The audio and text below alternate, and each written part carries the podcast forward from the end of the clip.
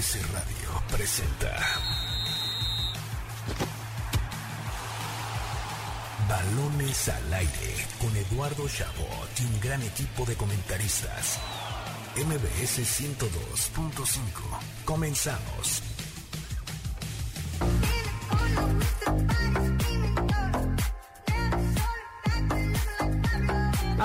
Arrancamos balones al aire en este sábado, sábado 30 de enero del año 2021. Gracias por sintonizarnos aquí en MBS 102.5 de FM. Yo soy Eduardo Chabot.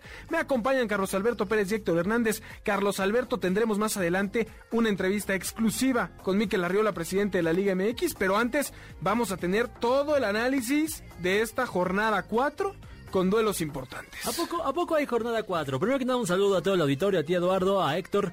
Eh, feliz de estar aquí una vez más, pero ¿a poco hay jornada 4? Yo pensé que todo eso se trataba del Mundial de Clubes y los Tigres de la UAN de México. Eso es lo que han causado, que nos valga un comino la... Y lo han logrado bien y yo se los aplaudo, Tigres, mis respetos, se están poniendo en la mesa como debe de ser, ganando títulos haciéndose de provocando que hablen de ellos para bien y para mal. Y provocando en general con la expresión. El, el mayor de los aplausos para la institución de Tigres, algo que no hizo ni Toluca cuando ganó, ni Monterrey con sus tres Conca Champions seguidas. Un aplauso para los Tigres de Nuevo León.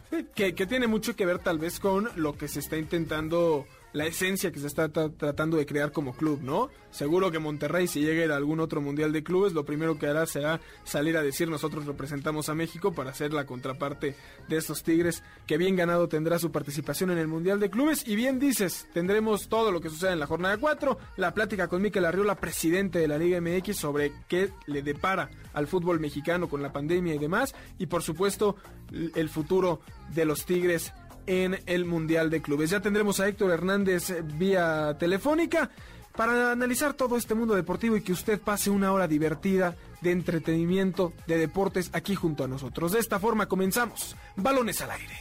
El arranque con Carlos Alberto Pérez.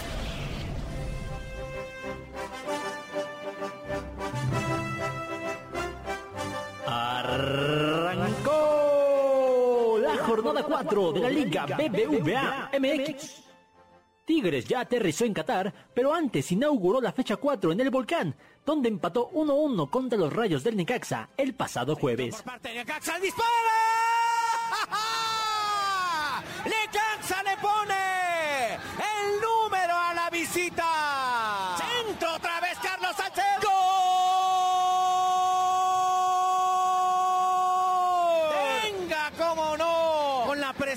que tiene el Titán. El viernes por la noche, Mazatlán derrotó 1-0 al Pachuca en el Kraken y nuevamente con gente en las butacas. Sigue San gol.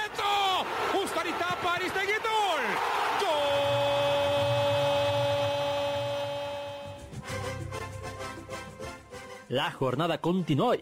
Terminando balones al aire, las Chivas reciben a los Bravos de Juárez a las 7 de la noche. Cruz Azul y Querétaro se miden en el Estadio Azteca a las 9 pm y a la misma hora, Tijuana y Toluca se enfrentan en la frontera.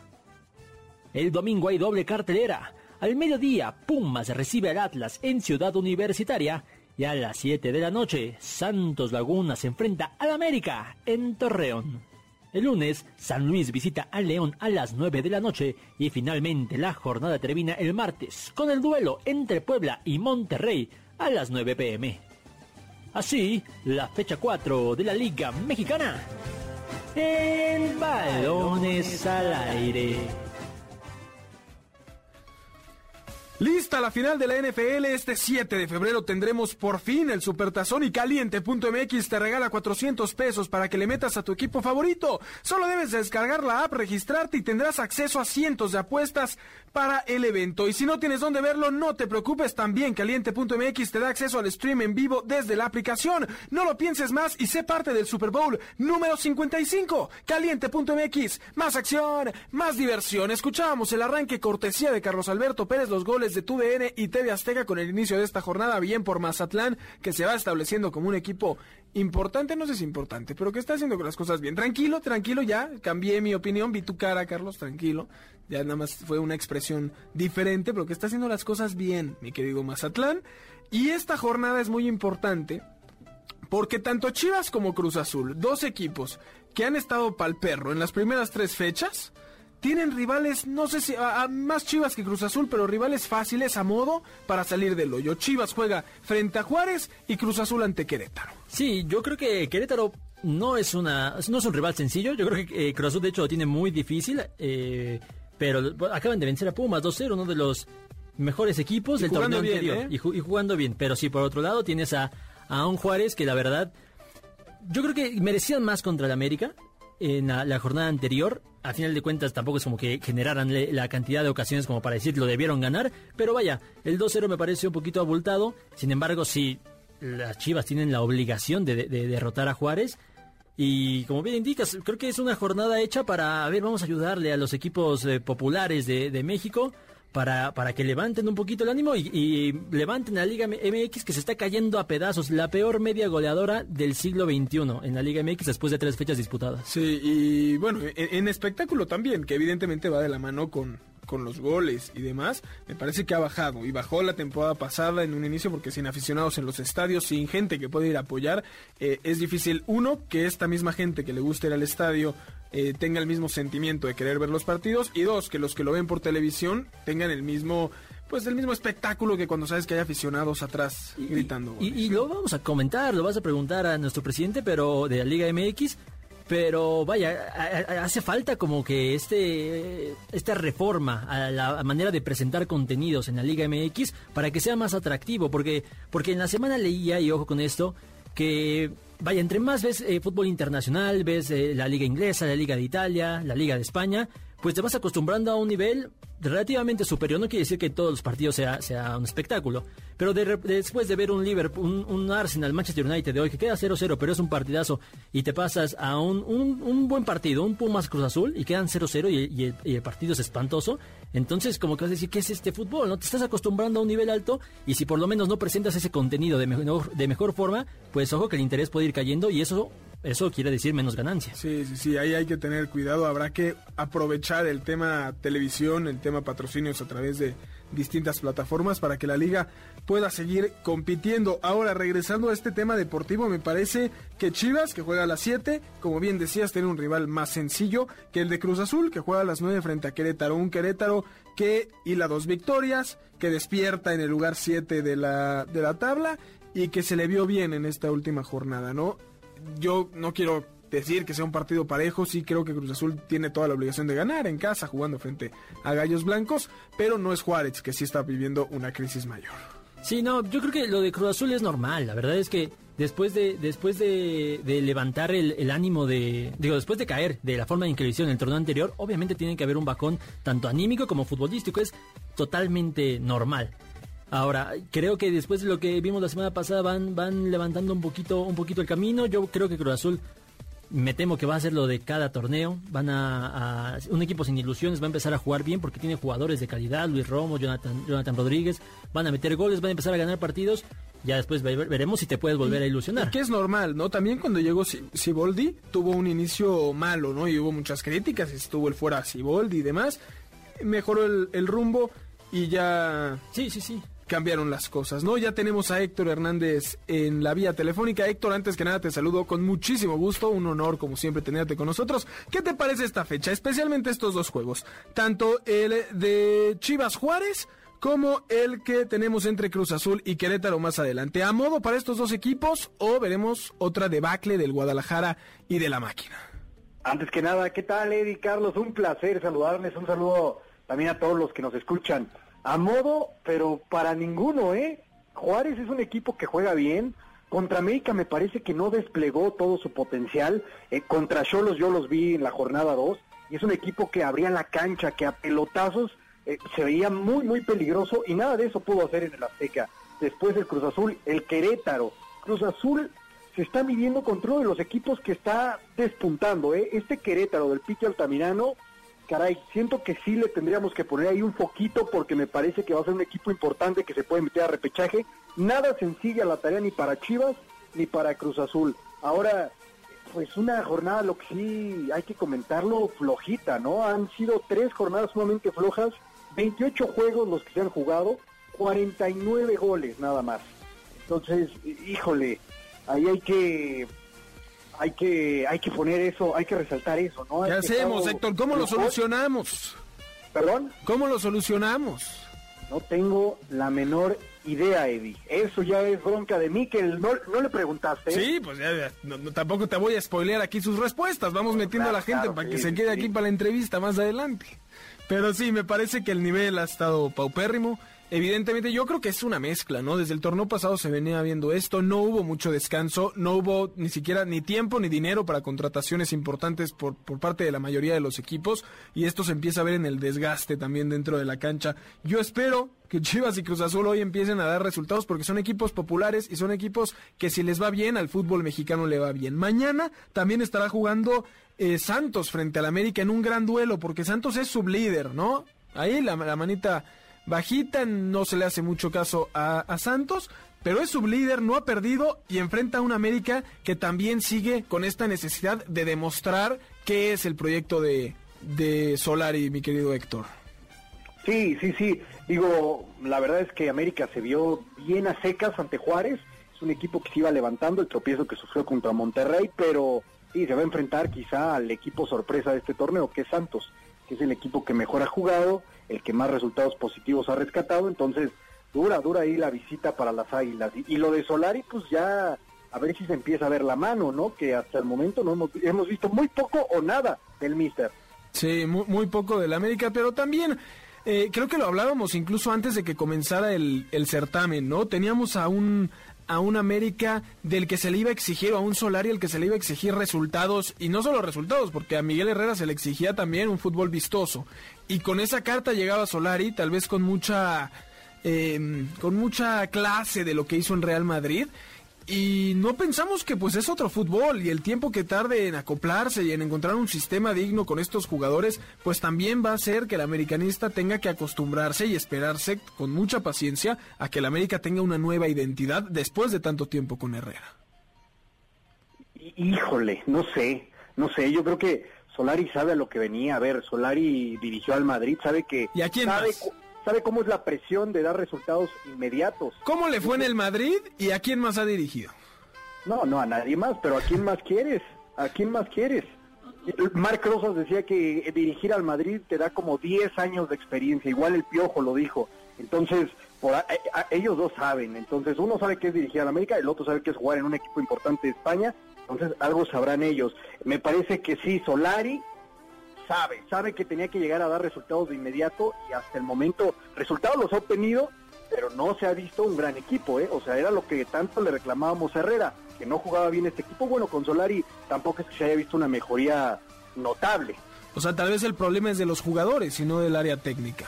Pues sí, sí, sí, sí, en gran parte me parece que si le vamos a poner un porcentaje, el 70% es parte de los jugadores y el 30, un 30, un 40 sí es parte de la dirección técnica. Pero no pueden dejar de lado la planeación de la directiva, porque, vaya, a los jugadores los trae una directiva, una directiva que, vaya, parecía que empezaba bien, combinaba esta, esta cuestión de fichajes bomba, trajeron a Menés, después lo combinaron con Ibarwen, gente de- del medio, pero al final la plantilla está resultando quedar muy, muy, muy escasa de calidad a lo que se exige Eh. de América, porque además pagan mucho, o sea, tampoco es como que no haya dinero. Hubo, hubo un, un proceso en el América, ¿no? Porque me parece que había un América establecido, el que le gana todavía a Cruz Azul la, la última final entre ellos, y a partir de ahí se, se desmorona por, por lo bien que le estaba yendo, y se le va a Laines, se le va a Edson, se le va a Mateus, eh, Marchesín, eh, me, seguro me falta uno más que ahorita nos, nos Guido. acordaremos, Guido, por supuesto. Entonces, al América se, se le, se le rompe el esquema de jugadores muy importantes y al principio lograron eh, cubrir o parchar tal vez esos pequeños hoyos que habían dejado con contrataciones buenas, la de Viñas, la de Sánchez, habían tenido jugadores que llegaron bien a cubrir esas posiciones, pero que tal vez a largo plazo no está dando los resultados. Ahí está todo el tema de Roger, juega cuando quiere y cuando no, no, o más bien juega cuando tiene posibilidad de ser transferido y cuando ya no, no. Eh, eh, Creo que, creo que el tema es que, eh, vaya, todavía llegan a una final después de esa contra el Cruz Azul, la de Monterrey, que tienen, que tienen acciones para ganar esa, Sí, esa final. Viñas tiene un cabezazo para, para ganar. No, y, pero y después de eso, ahí sí se va Guido, y empieza, ahí ya viene un periodo de transición que es todo el 2020 prácticamente, que, que el América no rinde y que provoca la salida de Miguel Herrera. El problema es que aquí al América tiene un año malo, malo entre comillas, porque al final termina calificando a, las liguillas y, estar relativamente peleando, pero si tiene un año donde no gana nada, pues obviamente entramos en una crisis, pero en realidad el América, el América está mal para lo que exige su grandeza, pero es, estás, es fácil que se reponga. Mira, no sé si es fácil por lo que se le exige. O sea, estar en un nivel top constantemente es muy difícil, incluso para cualquier jugador, ¿no? O sea, viene una baja. Eh, lo que sí es que se le mide con una vara diferente, incluso por los resultados que otros equipos. La crisis que está viviendo el América, por llamarle así, me parece un término que, que no va, pero llamémoslo así, no se mide ni tantito con lo que sucede en Chivas o Cruz Azul, ¿no? O sea, hay que dejar eso claro. Estamos muy acostumbrados a un América bueno mínimo de resultados y en vez de, de, esperar que baje, se espera que no solo dé resultados ahora que también juegue bonito. Y creo que pues se exige a veces, no sé si demasiado, pero hay que darle tiempo, no, no puede suceder esto pues de un momento a otro. Me parece que hay mucha presión. Mañana, Héctor, decíamos Santos América, hablábamos muy bien de Santos, América necesita dar resultados. ¿Con quién te quedas? Eh, me voy a quedar con un empate. Un empate porque lo, lo que decíamos al principio, ¿no? Santos, creo que Guillermo Almada ha encontrado una manera de jugar que le rinde, que si bien no es espectacular, ha sacado resultados. Tiene un gran guardameta, Carlos Acevedo es un gran, gran guardameta, y, me parece que en casa se hacen muy fuertes. Y hay que recordar, perdón, se le fue Furch y se le fue, eh, bueno, Orozco hace tiempo, ¿no? O sea, han tenido bajas importantes. Sí, pero su, su fortaleza está en el medio campo. Fernando Gorriarán es un tipo que ha estado comiéndose la liga, entonces de ahí el América, pues sí, Santi Navera ha sido una revelación, pero en duelo al medio campo Santos es más fuerte y de ahí parte pues su base, ¿no? Para generar fútbol. ¿Medio campo? yo, yo creo que empate. Sí, medio campo y defensa, no han recibido gol y esta nueva pareja de centrales, Félix Torres y Mateus Doria, está dando, está haciendo muy bien las cosas, complementado con un gran, un gran Carlos Acevedo, que ya yo considero ya, ya es material de selección mexicana, por lo menos para irlo fogueando. Y Dorian es un central de primera clase, ¿eh? tal vez de los más infravalorados del fútbol mexicano. Tota-, totalmente, totalmente. Y Félix Torres también nuevo, eh, llegó la temporada pasada, es muy jovencito, pero está haciendo muy bien las cosas ahora, eh, acompañado de un buen Mateus Doria. Para mí va a ser muy complicado creer que el América puede, puede hacer un gol incluso, porque eh, es en Torreón, es, es la fortaleza. Y América ha sufrido mucho haciendo goles, ¿no? Tanto Henry como Viñas no han dado No hay profundidad, no hay profundidad en el equipo. Será, será una prueba agradable para Solari en este inicio de torneo. ¿Con quién te quedas entonces? Yo, no, yo estoy de acuerdo con, con Héctor, para mí va a ser un empate, porque al América tampoco es como que Santos, a pesar de que esté muy bien o esté muy mal, vaya, no se le complica tanto Santos, aunque esté en Torreón. No, nos gana el corazón también, nos gana el corazón. Sí, les gana el corazón. O sea, yo les digo que mañana Santos se lleva la victoria. O sea, mañana sale Santos de Torreón con una victoria importante frente al América. Eso me queda claro. Pero bueno, vámonos rápidamente a un primer corte. Antes les recordamos escucharnos todos los sábados de 6 a 7 de la tarde aquí en Balones al Aire por MBS 102.5 de FM, mbsnoticias.com y la aplicación de MBS Noticias. También desde el Facebook Live de MBS Noticias. Llámenos el teléfono en cabina 5166-1025 y síganos en nuestras redes sociales arroba eshabot17, arroba Carlos Alberto PG, arroba Héctor-HDZ97, arroba MBS Noticias. Además utilizando el hashtag Balones al Aire y en Instagram arroba Balones al Aire vámonos a un corte y regresamos con una entrevista exclusiva con Miquel Arriola, presidente de la Liga MX. Balonazos al aire. Palmeiras derrotó 1-0 a Santos de Brasil con gol al minuto 99 y ganó la segunda Copa Libertadores de su historia. Ahora viajarán a Qatar para medirse al ganador de Tigres contra Ulsan en las semifinales del Mundial de Clubes. La NBA llega al primer cuarto de temporada y esta noche Boston será testigo del primer clásico entre Celtics y Lakers a las 7.30 de la noche. Este domingo comienza la Serie del Caribe, con sede en el Estadio Teodoro Mariscal en Mazatlán, Sinaloa. El representante de México se definirá hoy sábado con el juego 7 entre Tomateros de Culiacán y Naranjeros de Hermosillo en la Liga Mexicana del Pacífico. El Real Madrid perdió 1-2 contra el Levante y se pone a 7 puntos del líder Atlético de Madrid, quienes todavía deben dos partidos. Yo soy Carlos Alberto Pérez y ya regresamos a Balones al Aire. Estás escuchando Balones al Aire.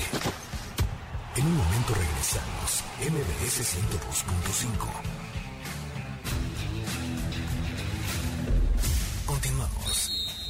Estás escuchando Balones al Aire, MBS 102.5. Camino a Tokio con Héctor Hernández.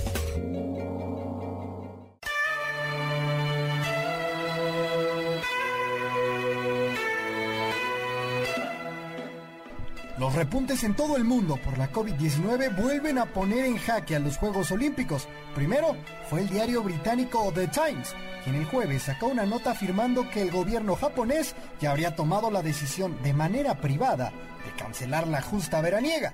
Pero un día después, el Comité Olímpico Internacional negó categóricamente esta nota y aseguró que el evento postergado un año se llevará a cabo en las fechas planeadas, o sea, del 23 de julio al 8 de agosto del 2021.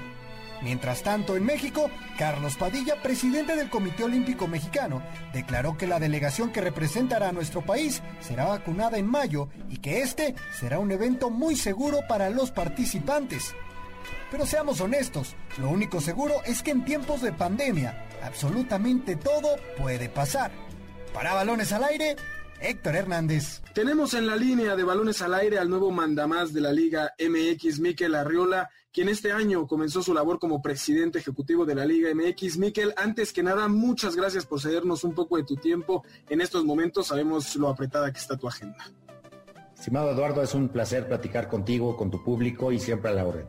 Muchísimas gracias. Lo primero que te tengo que preguntar, Miquel, es ¿por qué tomar el puesto de presidente de la Liga MX en un momento tan complicado para el mundo, para México evidentemente y por supuesto que para el fútbol mexicano? Yo creo que precisamente por eso, ¿no?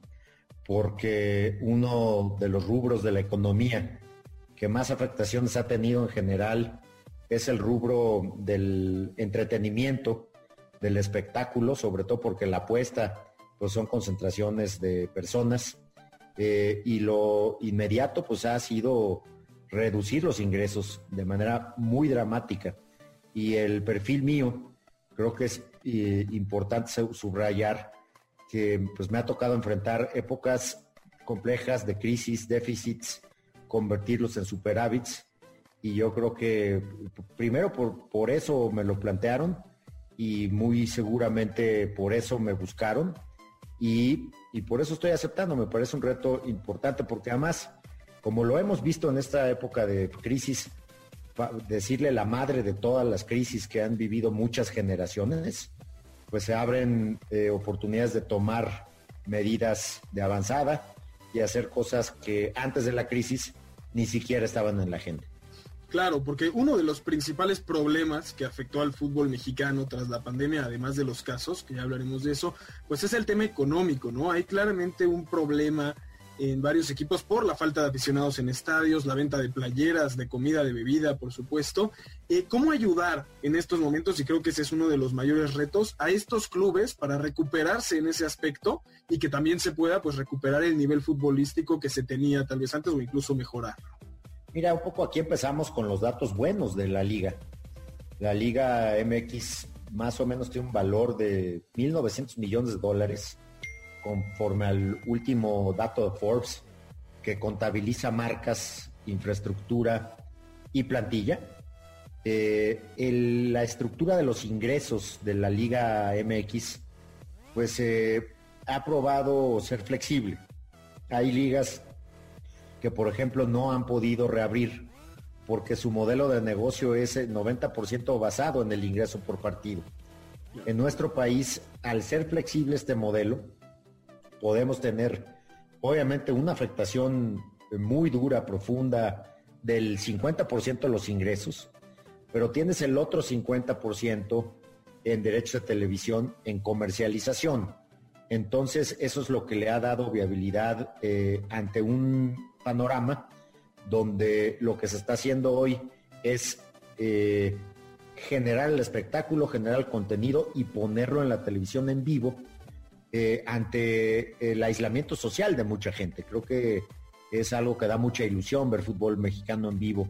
Entonces, eso ha podido darle la viabilidad que tiene después de pandemia, desde luego no los niveles del 2019 previo pandemia, y también eh, empezar a pensar en que ese equilibrio del 50-50 pues en lo que dura el COVID, pues esperemos que sea 60-40, 60-30, que se parezca más a algo que no necesariamente depende tanto del público, pero también en ese momento o aprovechar estos momentos para apostarle pues a modificar algunas cosas que de, de las cuales la gente se queja mucho respecto al espectáculo y seguir invirtiendo en las fuerzas básicas para seguir produciendo mejores jugadores menores de 21 y debutarlos y también eh, mejores jugadores formados en México, como tenemos ya muy buenos datos de que se ha podido hacer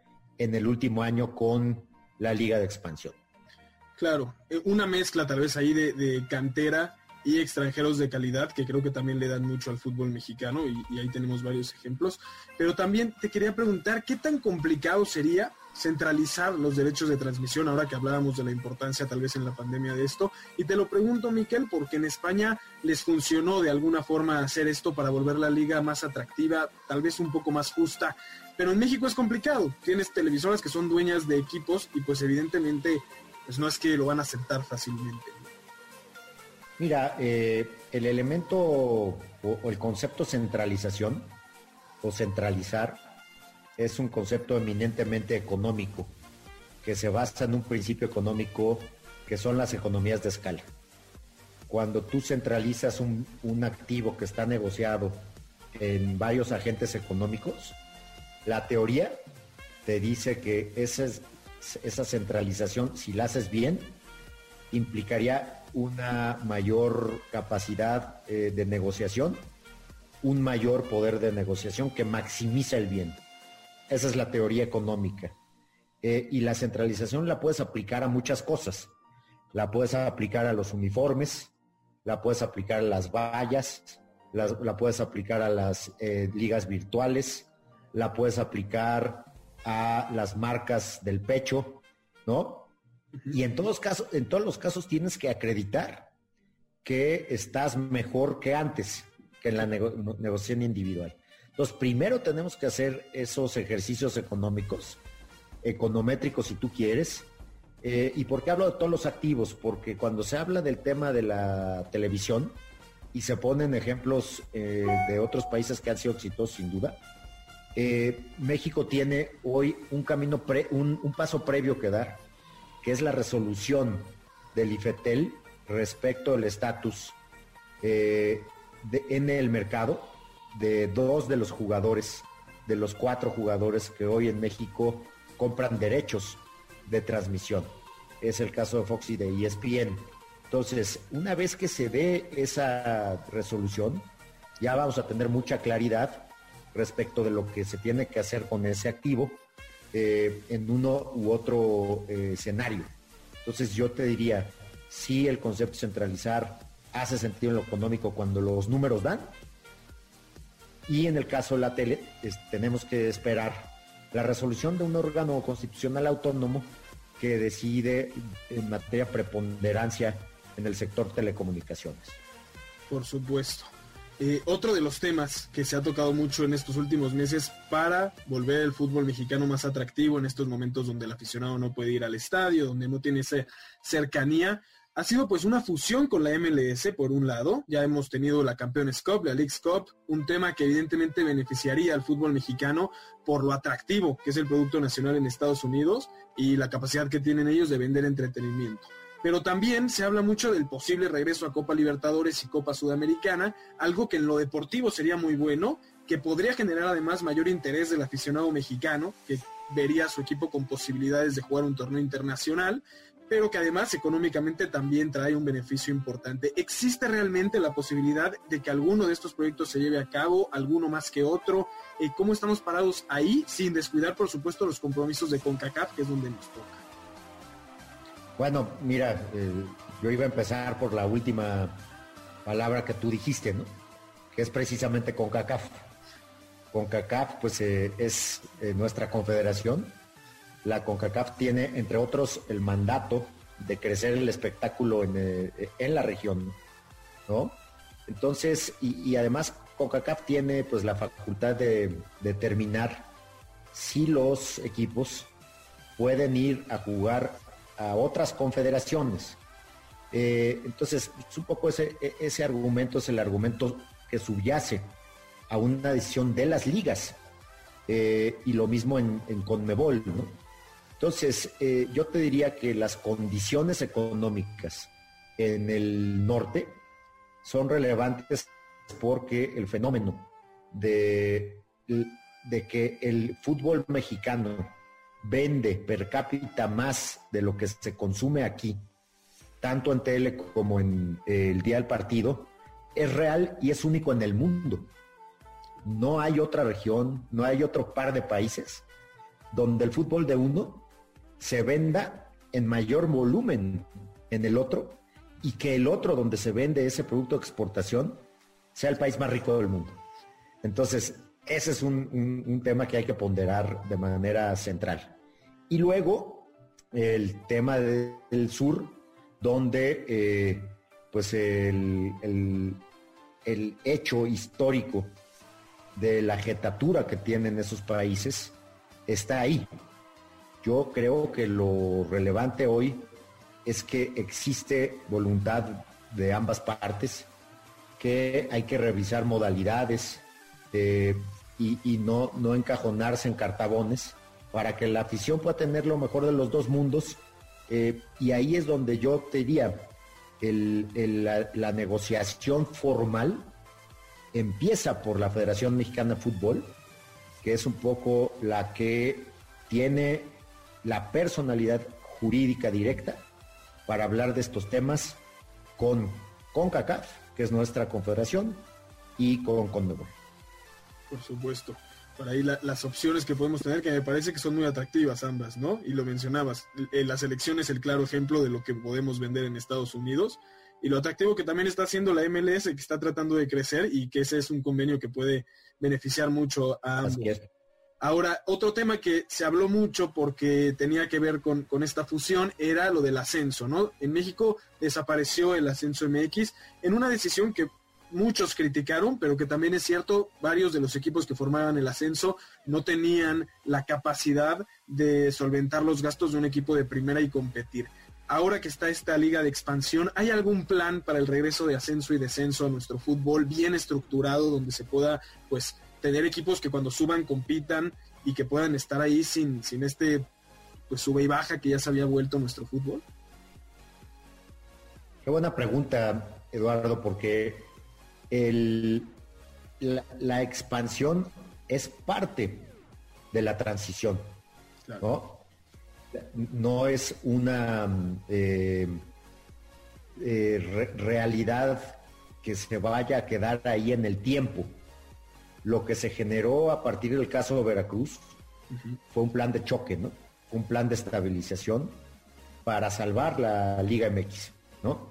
Porque a partir de lo que tú dijiste, cuando no hay fortaleza corporativa y no hay fortaleza eh, financiera, cuando las deudas son mayores que el ingreso, lo que implica es que tienes un equipo que puede poner en riesgo a toda la competición, sobre todo cuando su déficit se eh, expresa ya en obligaciones incumplidas y exigibles por parte de acreedores que no pueden ser cumplidas a la mitad de la temporada.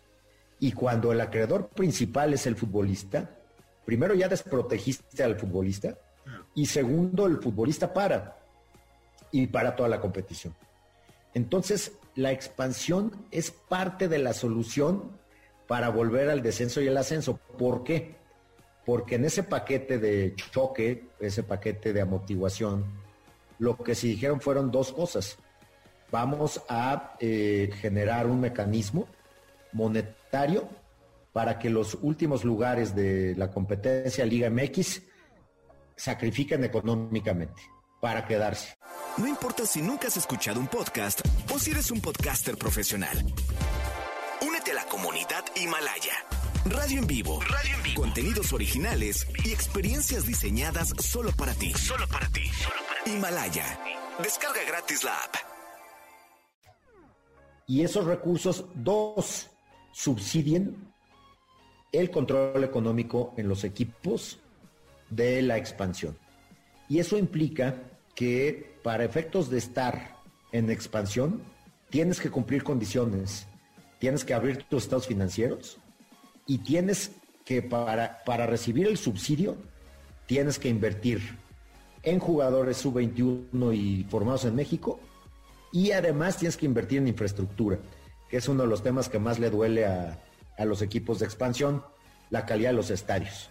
Por eso también eh, las, las asistencias son subóptimas. Entonces, te doy tres datos maravillosos ya, de una temporada a otra. Con la centralización de los derechos de televisión, se incrementó de 12.5 millones de pesos el, el, ingreso de todos los equipos. Imagínate, 16 equipos a 35 millones de pesos. Y esos 35 millones de pesos se utilizaron en debutar más o menos al 200% más de sub-21 que había en un año y al 40% más de jugadores formados en México. Y además, ya estamos en facultad de pedirles estados financieros. Una vez que esos tres elementos se consoliden en el tiempo, espero que esté en el menor tiempo posible, vamos a eh, regresar al sistema anterior, pero vamos a regresar con un esquema de ascenso y descenso mucho más fortalecido que no ponga en, en riesgo a los que sí están haciendo las cosas de manera seria. Claro, totalmente, totalmente, Miquel. Ya enfilando al final de esta entrevista, quería preguntarte un poco sobre el protocolo sanitario, ¿no? Otro tema que se habló mucho estas últimas semanas por lo sucedido con Monterrey América. Eh, se, cambió esta regla que se tenía de las pruebas cada 14 días a 10 días. Eh, ¿Se piensa todavía mejorar el protocolo sanitario, que se puedan hacer pruebas cada cinco días. Eh, por ahí mencionabas, ¿no? En otras entrevistas que ya tienen las pruebas de antígeno, que son estas pruebas rápidas que te permiten, pues, tener mayor velocidad para saber cuántos son positivos y cuántos no. ¿Se habrá una mejora todavía para esto? Mira, te platico un poco desde el principio, ¿no? Porque es bien importante saber de dónde venimos. Y venimos de haber cancelado la primera mitad del campeonato el año pasado y el, gobierno emite un decreto para reabrir las eh, industrias no esenciales en junio. Y lo que dice, entre otras cosas, el decreto es que se tiene que preparar un protocolo para reapertura. La Liga Mexicana de Fútbol, junto con la Secretaría de Salud, generó ese protocolo, lo aprobó la propia Secretaría de Salud, que tiene un protocolo para ser eficiente en materia eh, pandémica o, o epidemiológica. Tienes que tener medidas de sana distancia en tres dimensiones, la casa, el transporte y el trabajo. Y segundo, tienes que tener forma de anticiparte o de identificar un virus que se esconde cinco días y que se transporta a partir de agentes asintomáticos. Entonces lo que se hizo fue hacer pruebas cada 15 o 14 días. Son eh, nueve pruebas por las 18 fechas el espaciamiento es entre 14 y 15. Eh, eso nos sirvió para llevar a cabo en el año pasado 25 mil pruebas, imagínate, detectar más o menos al 40% de la plantilla con coronavirus y evitar parar lo, el, campeonato. Se reprogramó en femenil, se reprogramó en expansión y en la Liga MX. Muy bien, Nada más que en el verano al invierno vivíamos días del máximo de 7.500 casos a nivel nacional a un mínimo, vamos a decir que de 2.000. ¿Qué pasó? Que en invierno cuando llegamos, yo, yo intuí y le pedí, y junto con el área de competiciones, con Víctor Guevara, revisamos que se nos veía muy mal el primer trimestre, sobre todo el regreso a vacaciones. Entonces que tendríamos que incluir tres cosas más en el protocolo y así lo aprobaron los equipos. Dos cosas más, perdón. Antígeno, tú ya describiste las pruebas, que dan más flexibilidad, más anticuerpos. Al tener tantos ya infectados, pues con anticuerpos reduces el universo a, revisar y además reduces los costos que de por sí pues, los tienen que enfrentar equipos que dejaron de ganar 80 millones de pesos en el año por, por equipo. Entonces, eh, se, mm, refuerza y se nos viene, como lo habíamos anticipado, un enero con dos récords de 22 mil, más de 22 mil contagios en un día. O sea, e, eso obviamente te va a generar un cambio eh, hacia arriba en número de detecciones eh, en, la liga. Pues así ocurrió. Eh, veníamos de un cierre de temporada de 7 mil, se triplicó, más que se triplicó en unas cuantas semanas. Entonces sí, sí se reforzó. ¿Y qué nos vienen? Nos vienen días complejos, porque todavía no baja la intensidad del contagio, no baja la intensidad de la mortalidad y no baja el, la presión al sistema de salud. Entonces, perdón que me haya extendido tanto, pero esa es la lógica de los protocolos y de, las pruebas. Claro, y que finalmente si están saliendo más positivos es porque se están haciendo más pruebas y constantemente se está pues poniendo el, dedo en, ese renglón, ¿no? Y, y, fíjate, ahí te voy a dar otro dato epidemiológico bien relevante. Hay una correlación inversamente proporcional entre el número de pruebas y la positividad del universo de pruebas. A mayores pruebas, menor positividad te van a salir, porque lo que estás haciendo es salir a buscar. A menor número de pruebas, lo que estás haciendo es ir a cazar al zoológico. Te, van a salir muchísimos positivos. Es como si te vas a sacar pruebas al hospital. En el hospital ya no tienes que sacar pruebas. En el hospital pues tienes que atender a los enfermos porque ya llegaron con síntomas, ¿no? Entonces, eh, esa es la, lógica, justamente le diste al claro. Miquel Arriola, por último, es claro que algo que necesita nuestro fútbol es el regreso de los aficionados, pero es importante que lo hagan por la vía correcta.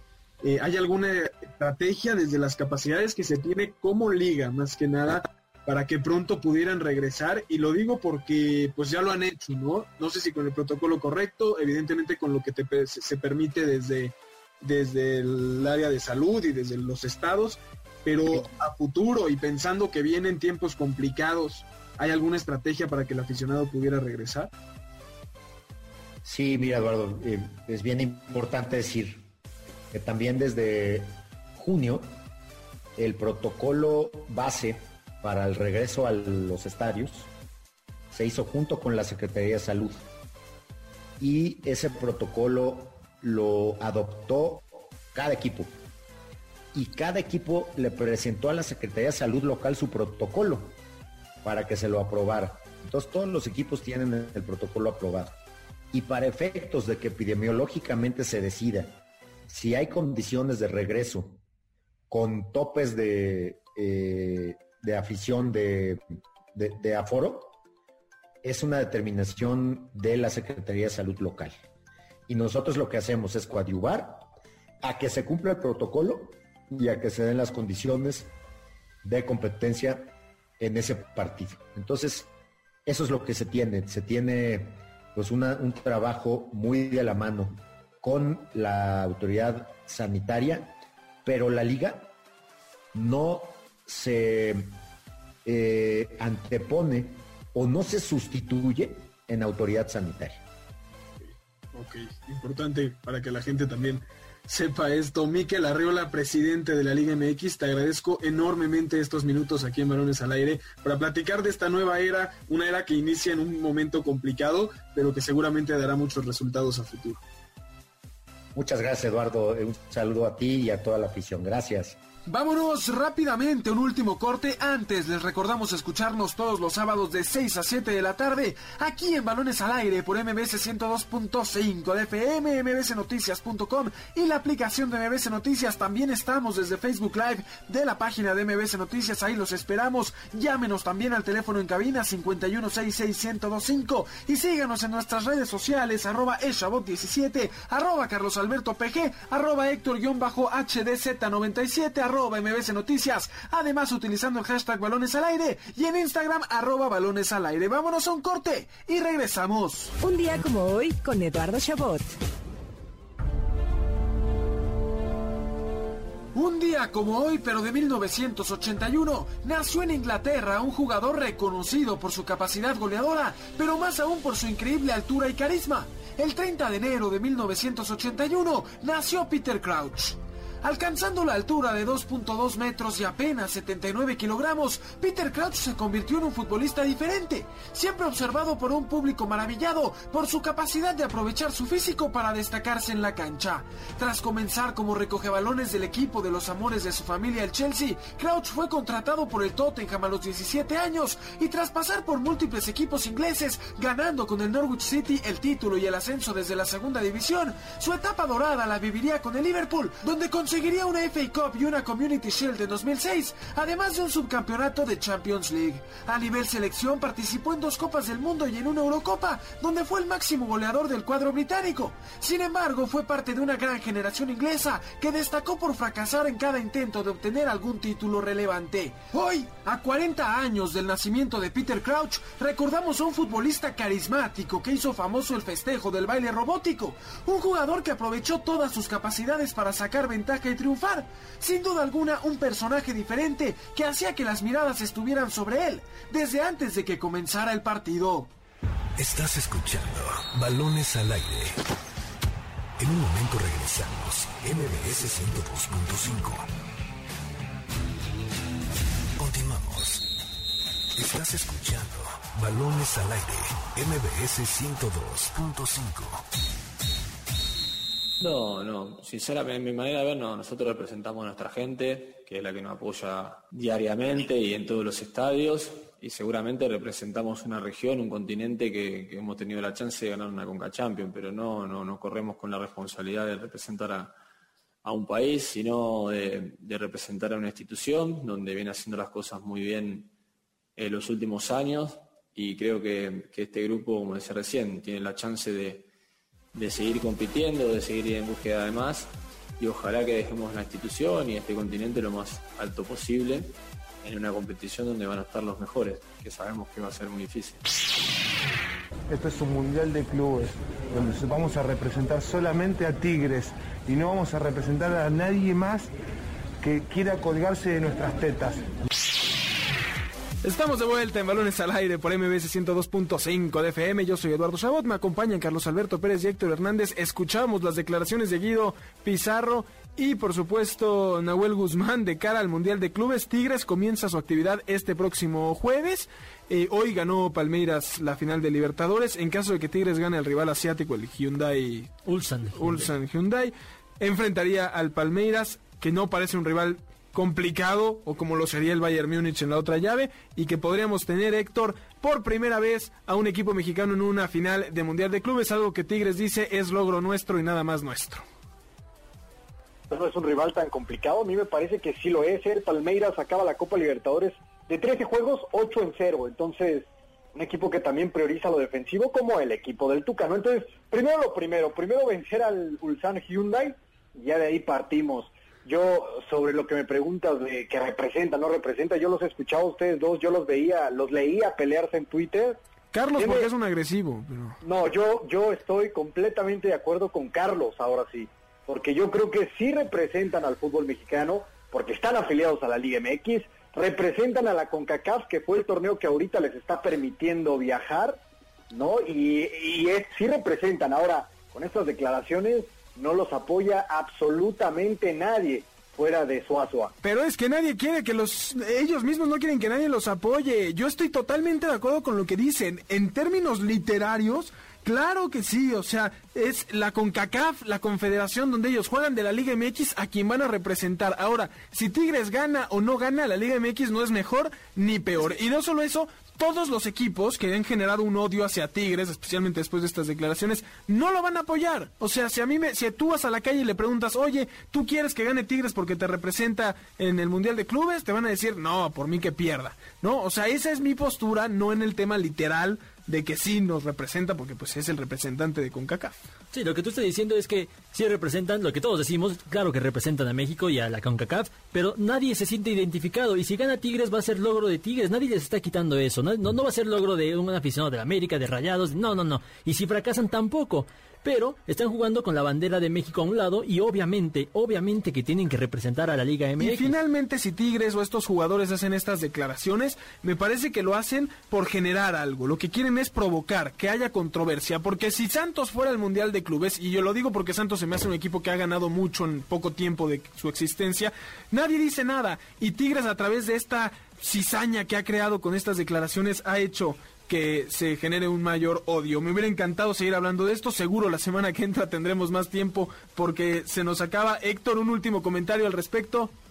No, nada, que no se pierdan la, toda la actividad deportiva. También si les gusta el béisbol, va a estar la serie de la Liga Mexicana del Pacífico. Hoy a las 7 ya, en cuestión de un par de minutos, se define el campeón en la pelota invernal. Te espero la próxima semana con toda la información de eso, ¿eh, Héctor? Sí, claro, y, cómo no. y quien gane se va a la Serie del Caribe que comienza mañana. Correcto. Carlos, cuánto conocimiento de béisbol. ¿Quién te viera? Carlos, muchísimas gracias. A ti, Eduardo, Héctor, a todo el auditorio, feliz de haber estado con ustedes una vez más. Héctor, muchísimas gracias también a ti. Que estén muy bien, muy buenas tardes. A nombre de Carlos Alberto Pérez, Héctor Hernández, de Jessica Kerber en la producción, yo soy Eduardo Chabot, muchísimas gracias. Quédese aquí en MBC 102.5 de FM y nos escuchamos la próxima semana aquí en Balones al Aire. MBS Radio presentó Balones al Aire. Con Eduardo Chabot y su equipo de comentaristas. Nos escuchamos el próximo sábado a la misma hora. MBS 102.5.